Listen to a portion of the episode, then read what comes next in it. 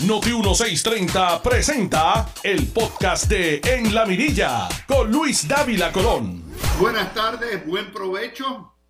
Bienvenidos a esta edición del jueves 7 de octubre de su Mirilla.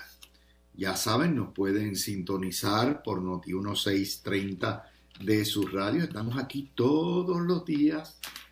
Hemos estado aquí desde casi mediados de agosto con ustedes, dándoles las noticias principales con nuestros paneles hasta las 2 de la tarde. Y a la misma vez nos puede conseguir en notiuno.com y en particular nos puede conseguir en todas nuestras plataformas digitales y para los que viven en Estados Unidos mayormente que quieren escuchar también, además de escuchar por notiuno.com, nos pueden escuchar por L. Dávila Colón en Facebook y en Twitter at Dávila Colón.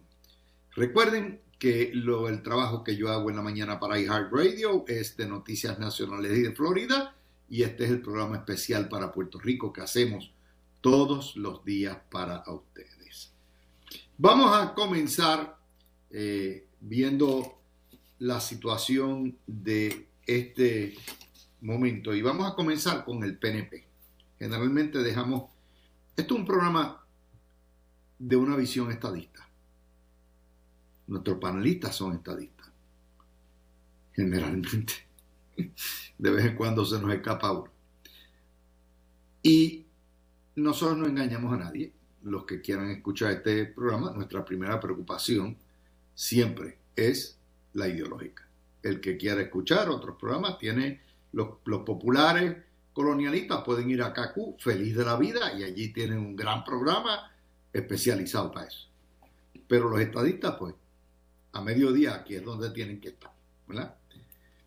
Vamos a comenzar con las declaraciones del gobernador ante el voto para interpelar a los delegados, un voto inconstitucional e ilegal de parte de la Cámara de Representantes.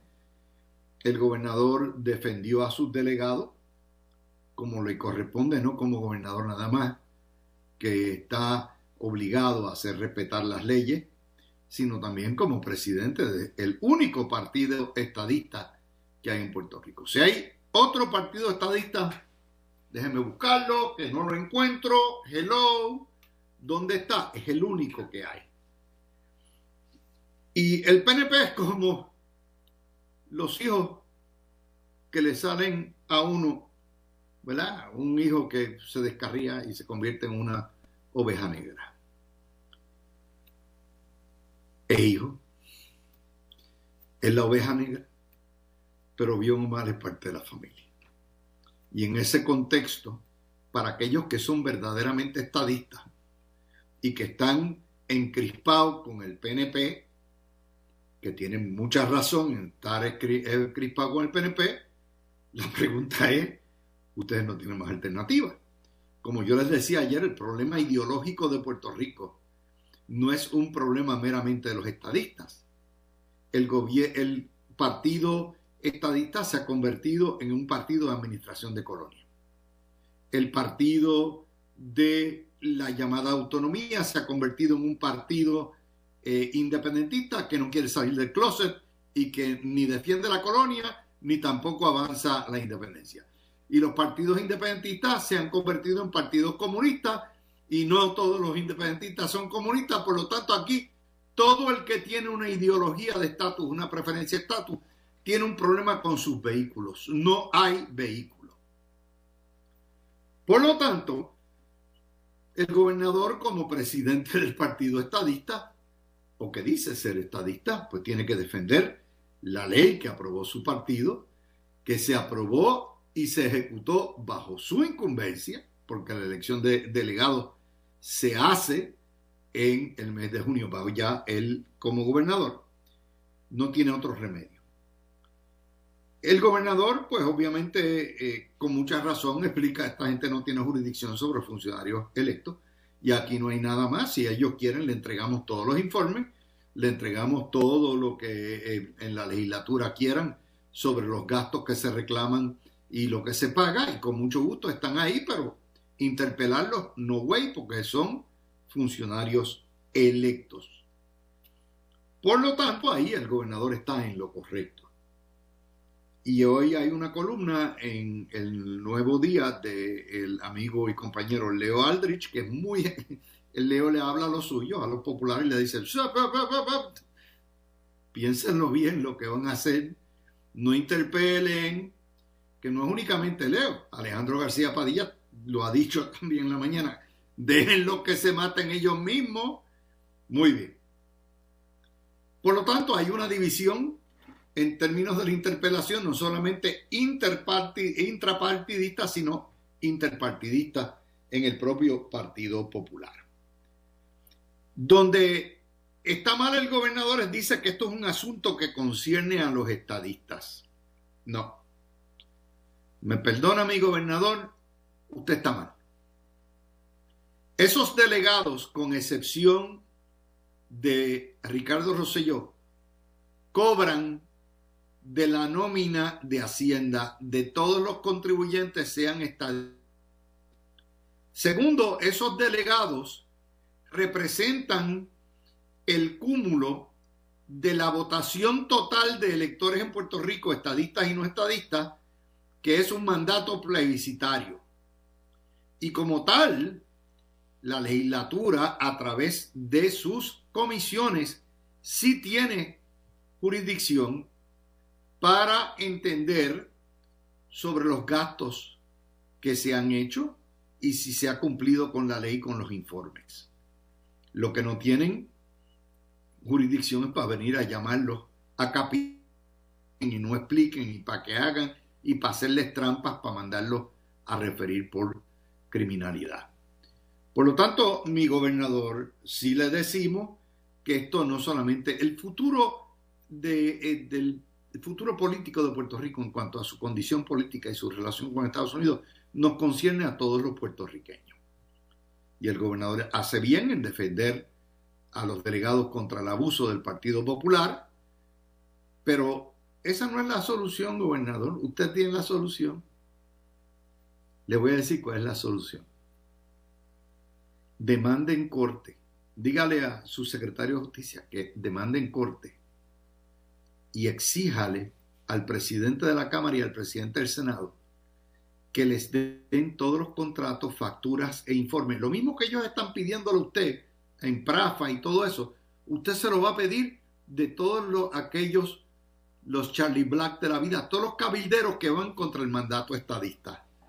Y yo le garantizo, señor gobernador, que más tarde que temprano, después que los jueces populares de instancia le declaren no al lugar la moción, cuando suban al Supremo, el Supremo va a dar exactamente las mismas instrucciones que ha dado con Luma. Transparencia total. Abran la puerta Vamos a ver qué es lo que están haciendo todos los cabilderos antiestadistas. Eso es lo que tiene que hacer, señor gobernador. Pero después de todo, usted nunca ha escuchado las recomendaciones que yo como ciudadano y en mi derecho de llevar quejas y agravios le hago a usted todos los días a través de las ondas radiales, de las ondas cibernéticas. Así que that's the way to go. Porque el gasto de los delegados es un gasto legítimo no solamente porque está autorizado por el voto plebiscitario, sino porque está autorizado por aquella gente que votó por usted y por su partido, y porque es un mandato. El gasto de los populares para los cabilderos antiestadistas, eso es un gasto totalmente ilegal. Así que, vamos a ver. Ahora, vamos a lo próximo. Dice que Elizabeth Torres, la historia en la página 8 del Nuevo Día, radicó querella en justicia contra Melinda Romero y Zoraida Buxó por no haber sometido los informes y por ahí para abajo. Más me exigió a la legislatura que investigue todo esto. Muy bien.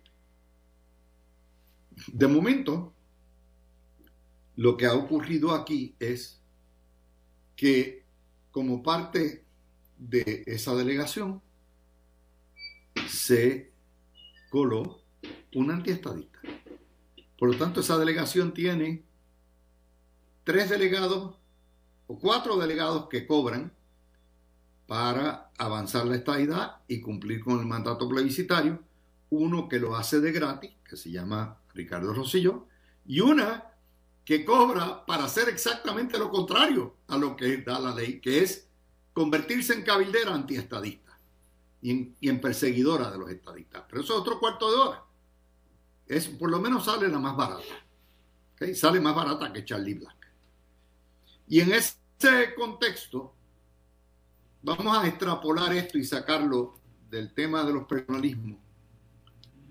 Porque el problema que tiene el PNP con Elizabeth Torres no es muy distinto al problema que tuvo con Wanda Vázquez. El problema de cargar chivos adentro. El problema de que se montan, se montan anarbolando la bandera de la estadidad y terminan diciendo que no es importante o que los estadistas son un desastre. O sea, todo lo contrario. Ya son dos veces que ese perro ha mordido al PNP. Pero ¿sabe qué? El PNP no tiene fuerza moral para rebatirlas en ese contexto. Y no la tiene porque tanto Wanda Vázquez como Elizabeth Torres son el reflejo de la falta de interés y la falta de atención y la falta de prioridad que ese propio partido le ha dispensado a su norte ideológico. En ese contexto son criaturas de la criatura.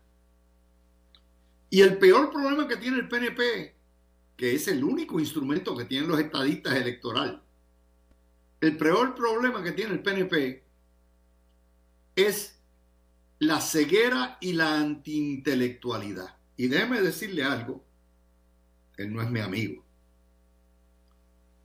pero Carmelo Ríos ha sido de los mejores secretarios que ha nombrado el PNP como secretario. Que yo sepa, Carmelo Ríos nunca ha incurrido en un acto de corrupción, de malversación de fondos, de robo. Hemos estado garateando los que han seguido la de eso mil veces. ¿Cuántas diferencias yo no he tenido con Carmelo Ríos y él conmigo? Pero yo no puedo decir ni tengo evidencia para decir que Carmelo Ríos es un hombre corrupto. Y por el mero hecho de ser un legislador no lo hace corrupto. ¿Ok?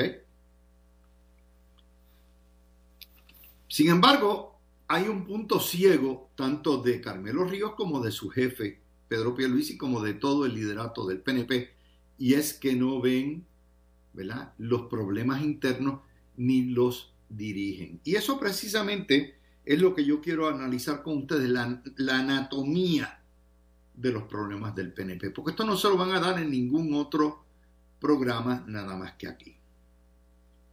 Vamos a ir a los hechos concretos.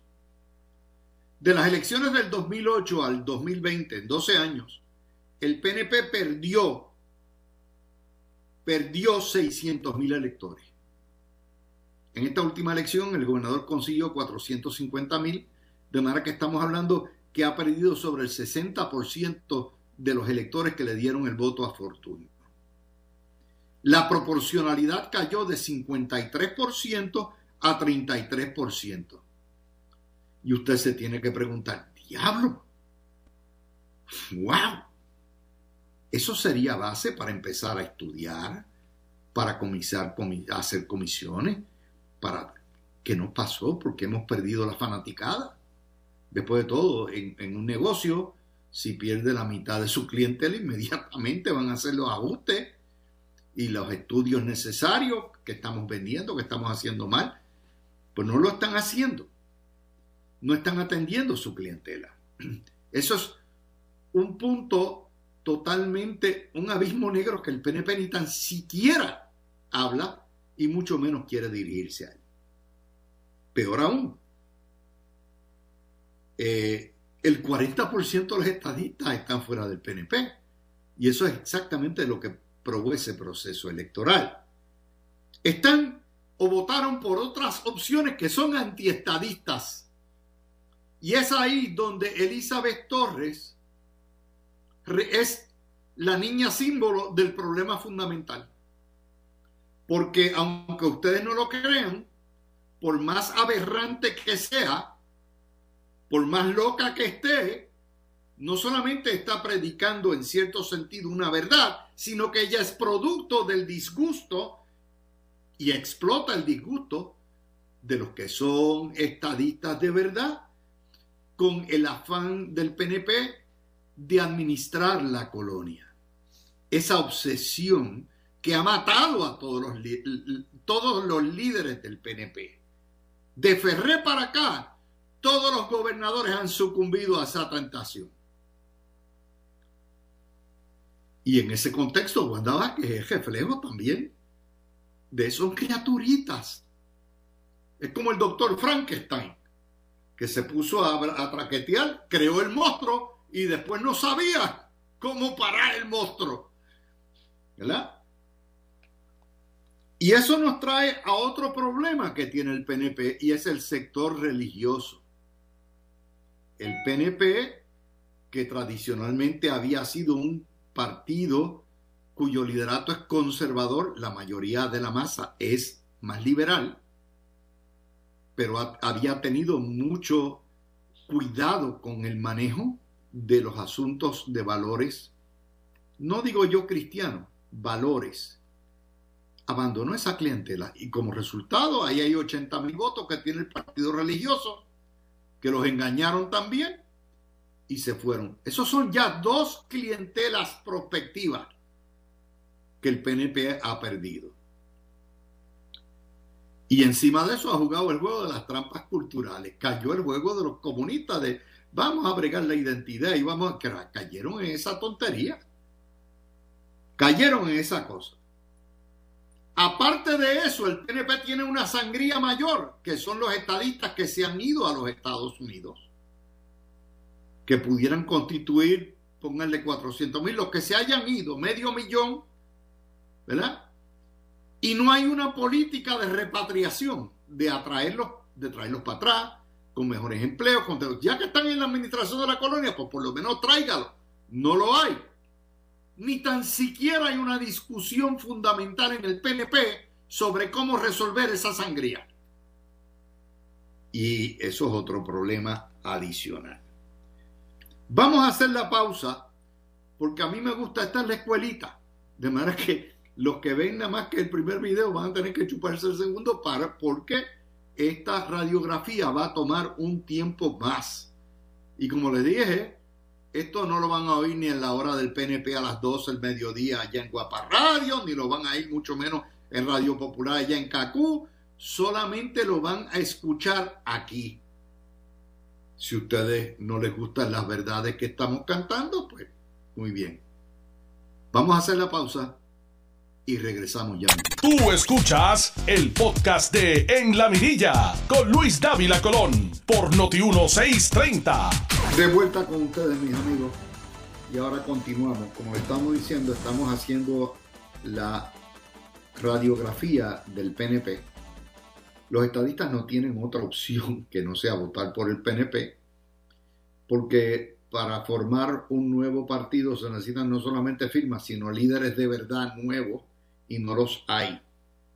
Y eso es uno de los problemas que tiene el PNP, que tiene una trulla de líderes añejos, eh, líderes veteranos, y no ha sabido, y por eso no atrae el voto joven, que es otro de los problemas.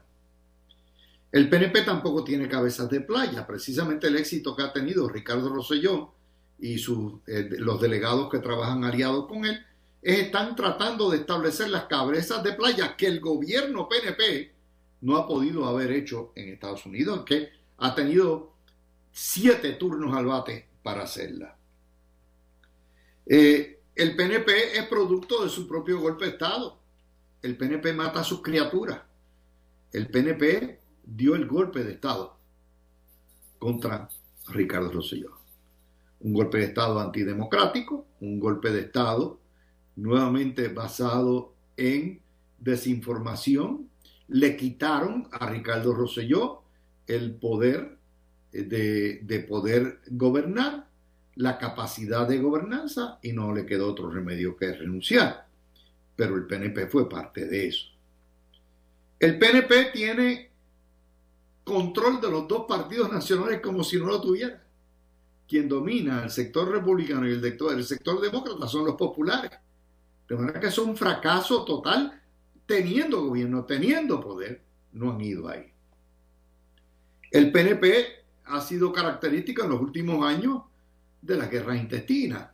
todo este siglo ha sido Rosselló contra Pesquera, Pesquera contra Rosselló, Rosselló contra Fortuño, Fortuño contra Rosselló, posteriormente Ricardo Rosselló contra Pierluisi, Pierluisi contra Ricardo Rosselló, después Rosselló contra eh, Johnny Méndez y eh, Tomás Rivera Chávez, posteriormente cuando sale Rosselló, entonces Wanda Vázquez, Wanda Vázquez contra Pierluisi, y aquí nos tenemos, todavía hay peleas internas y resquemores internos.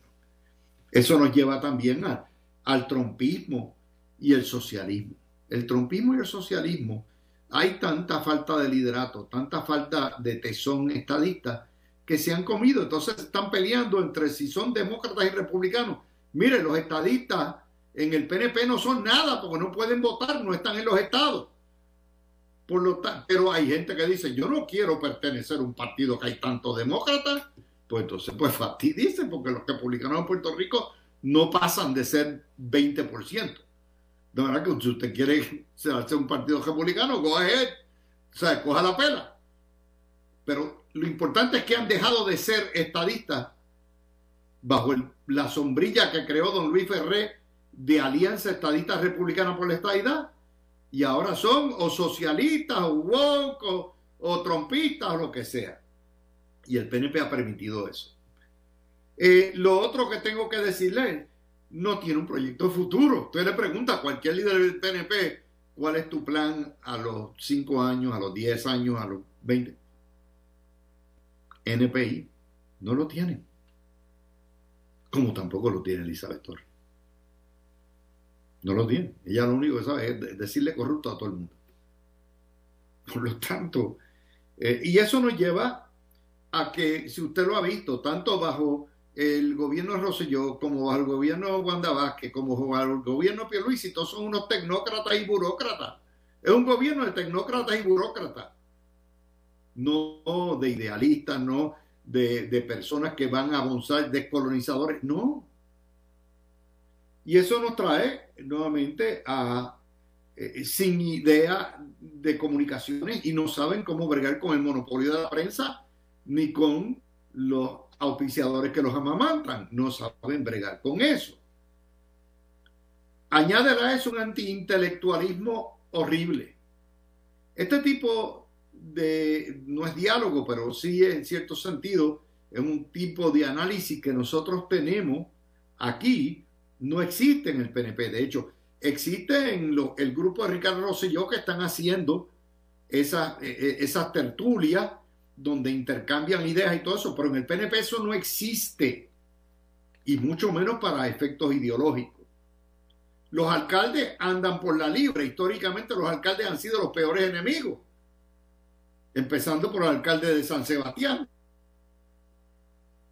Es decir, el, PNP se ha tornado en un partido estadista, el único que hay, que es incoloro, insaboro y inodoro. Y con eso no traen. Hay un vacío de liderato. Pierluisi es un buen hombre, es un buen administrador. So far, en ideológico, no ha estado ahí. Y, fíjense que es un partido, en lo, el electorado más caudillista que hay en Puerto Rico es el electorado estadista. Siguen caudillos, siguen personas, siguen todo eso.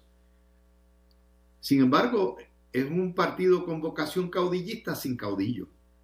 El último caudillo se llamó Pedro Rosselló. De ahí para abajo, todos los líderes del PNP, incluyendo a su hijo, no han tenido la capacidad de agarrar a la base y a la masa del partido Ninguno, ni Fortuño lo hizo, ni Pesquera lo pudo hacer, ni lo hizo Ricardo Rosselló, ni lo hizo Wanda Vázquez y Luis. Y eso es no entender la vocación eh, que tiene, ¿verdad? En ese contexto. eh, el electorado estadista. Y, y mucho menos han sabido bregar con el multipartidismo. Lo que les estoy trayendo es una base para decirles a ustedes, el mundo no es blanco y negro, nadie tiene el monopolio de la verdad, y les estoy tratando de explicar el fenómeno que le está ocurriendo a los estadistas, el fenómeno de un partido que si no atiende esto, va camino a la extinción en el 24. Va camino a la extinción en el 24. Pero naturalmente, eso lo dice David la Colonia, un viejo loco allá, para el carajo, olvídese eso. Bueno, pues yo lo digo, y por eso tenemos la audiencia que tenemos, porque hacemos nuestro trabajo. Esto no es vacilón, o sea, yo me preparo. Este es mi libreto, lo están viendo ahí, completo. Este es el libreto de hoy. Sí, en, libreta superior a la antigua. Yo nunca rebasé la época de las computadoras, pero lo hago. Ahí está. Y eso me trae las notas de lo que es la, historia principal de hoy, de todos los periódicos. No apareció en la portada. El Nuevo Díaz dice, declararán estado de emergencia por la AEE. E e. ¿Sabe por qué yo no pongo eso aquí? Porque ustedes están hartos de la de, de, energía eléctrica, de Luma. Eso ha sido, y, ustedes, la noticia tiene que ser variada, tiene que ser, ustedes lo saturan con eso. Mire, ya está establecido el sistema, pasa nota, pasa página. Pero eso me trae a la noticia. El vocero nos pone, eh, déjenme ver qué fue lo que nos puso el vocero, otra cosa más ahí que nada tiene que ver con la historia del día de hoy. La historia más importante va a la yugular del coloniaje y acentúa la falta de atención a la descolonización y a la estadidad que le presta el PNP. La Junta de Control Fiscal, a través de una excelente reportera, Joana Isabel González, se queja de que la legislatura y el gobernador siguen minando el acuerdo del plan de ajuste, insisten, está la Junta, en recortar pensiones, van a anular la ley de retiro digno y le van a pedir a la juez Swain que proteja el plan de ajuste anulando la chapuza que van a pasar del plan de ajuste y la ley de retiro digno. Dice que la ley coarta sus funciones y poderes bajo promesa. Y denuncian, oigan bien, que el proyecto de ajuste legislativo no es lo que se negoció. Y aquí no ha habido nadie en la prensa que haya preguntado ¿y qué diablo fue lo que se negoció? Hello. Los están tirando al medio. Y nuevamente, ese es el tema Aquí hay estado de emergencia para todo, menos para el coloniaje. Aquí hay estado de emergencia para todo, menos para la dictadura. Lo más básico, proteger las pensiones de los que trabajaron. La Junta dice, esa es la portada. Yo hubiera puesto en la portada, la Junta dice, este es. Eso hubiera sido la portada. ¿verdad? O la Junta le pasa el jolo al gobierno. Pero lo metieron en la página 31. ¿Por qué? Porque ese es el coloniaje al crudo. Es la colonia al crudo. Y nos tienen entretenido con los contratitos de Luma y los salarios de Luma. Y no será, nos tienen por allá perdido. Y no nos concentran en lo que es lo más básico si los políticos electos por el pueblo de Puerto Rico en sus cinco partidos no tienen poder para decir, mire, yo apruebo este plan de ajuste, voy a pagar esta deuda, pero las pensiones las voy a sacar de mi presupuesto. Ustedes me hicieron el presupuesto, y las voy a cubrir con esto otro. Si no tienen poder para eso, no tienen poder para nada. y que se lo digan de la forma más irrespetuosa posible. Que lo tiren a través de un periódico y el periódico y el editor del periódico no tenga la cabeza para poner eso en primera plana, me indica a mí dos cosas. Que el director no tiene cabeza y cabeza tiene cabeza. De manera que la segunda alternativa es que haber puesto eso en primera plana hubiera ofendido a la familia. Porque es sacar al crudo el coloniaje. Y es sacar al crudo el desenfoque que tenemos todos. El desenfoque que tenemos todos. Segunda noticia que les voy a dar. Noticel. La matrícula de la YUPI ha mermado 60% desde 1980 se debe a la baja poblacional, la baja natalidad, eh, la gente que se va, el éxodo. El campus de Río Piedra ha bajado de 22.000 estudiantes a 13.000 y se espera que de aquí a cinco años esté en 10.000 estudiantes. Oiga, lo que no sale en la nota es que los padres no quieren mandar a los hijos, los hijos no quieren ir Río Piedra. Porque lo que hemos sabido este siglo, eso es de paro en paro, de huelga en huelga, de huelga en huelga, desperdicios, a todo lo que da, añádale la pandemia, añádale el huracán, y la calidad de la educación que se recibe en la Universidad de Puerto Rico, con excepción de Mayagüez, y con excepción de ciencias médicas y las escuelas profesionales, es pésima. Y usted quiere decir, y ya las matrículas casi están pareadas con la Interamericana y con la Ana Geméndez, usted dice, pues ¿para qué diablo? Yo voy a enviar a un muchacho mío a la universidad para saber si, para que pierda lo que yo estoy pagando, para que pierda el semestre y eso es de huelga en huelga. Eso no aparece en la historia. Es parte de los puntos ciegos del coloniaje. Le voy a llevar otra. Alberto Banco Bagué, el pasado ministro de economía del gobierno defiende la existencia de los bancos internacionales que lavan dinero en Puerto Rico, que facilitan la evasión y el blanqueo, uno o dos de los cuales fueron objeto de procesamiento penal federal. Él objeta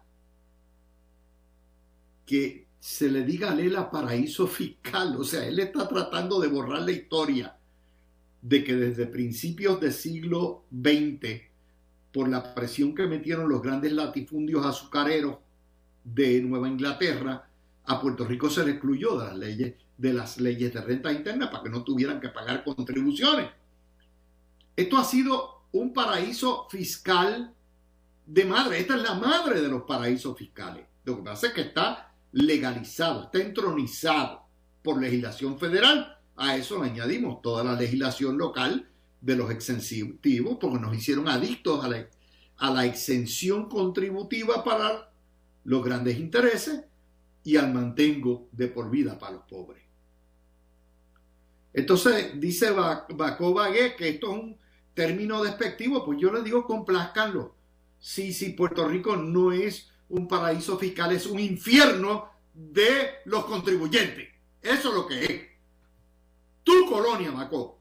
¿Y para quién tú trabajas, by the way? Debieras decirnos, ¿verdad? Debieras decirnos. Oígame. Entonces dice que los extranjeros prefieren depositar en Puerto Rico, es de los que no viven en Puerto Rico, y no me refiero a los ciudadanos americanos, extranjeros que ponen dinero en esos bancos, porque aquí pagan una tasa preferencial de 4% y se van a Miami a depositar, tienen que pagar 20 o 30%. ¿Vieron? Menos mal que no es un paraíso fiscal. Pero nuevamente, ¿usted ha visto algún interés del Partido No Progresista en desmantelar el sistema de el lavado de dinero que hay en Puerto Rico, o el sistema de, ¿verdad? De, vamos a hacer algo más, porque aquí el peso de las contribuciones, el gobierno no lo mantiene en las grandes empresas, el gobierno lo mantiene el pequeño comerciante, la clase pobre que paga y la clase media. Esa es la realidad.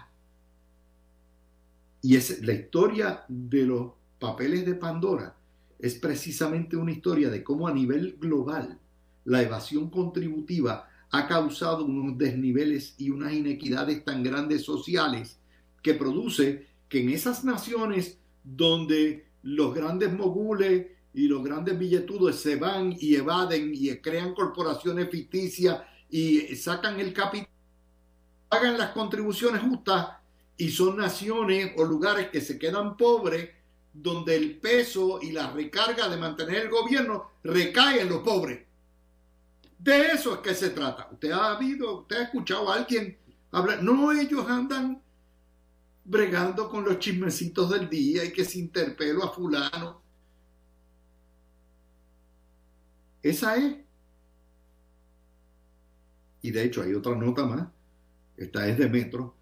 Más de 1.100 clientes al día, digo al mes, emigran a placas solares y abandonan la Autoridad de Energía Eléctrica. De hecho, ya hay 30.000 interconectados a placas solares. De 1.5 millones, eso es como un 1,5%, un 2%. Eh. Pero nuevamente, la electricidad más cara, el servicio más malo en toda la nación, lo tiene Puerto Rico. Parte del coloniaje también. Así que con eso creo haberles dado a ustedes todas las noticias de interés del día. Como ustedes pueden ver, La Mirilla es un programa totalmente distinto a todo lo que ustedes han escuchado en cualquier estación, incluyendo esta. Nosotros tratamos de tocar, llegado a noti toda la mañana, temas distintos, primero porque es mediodía, y segundo porque ustedes merecen ese trato de que no se les repita continuamente. Cuando Alex Delgado dice que no repetimos, no repetimos, no repetimos, enlatado, tiene toda la razón. Gracias a todos. Tú escuchaste el podcast de En la Mirilla con Luis Dávila Colón en Noti 1630.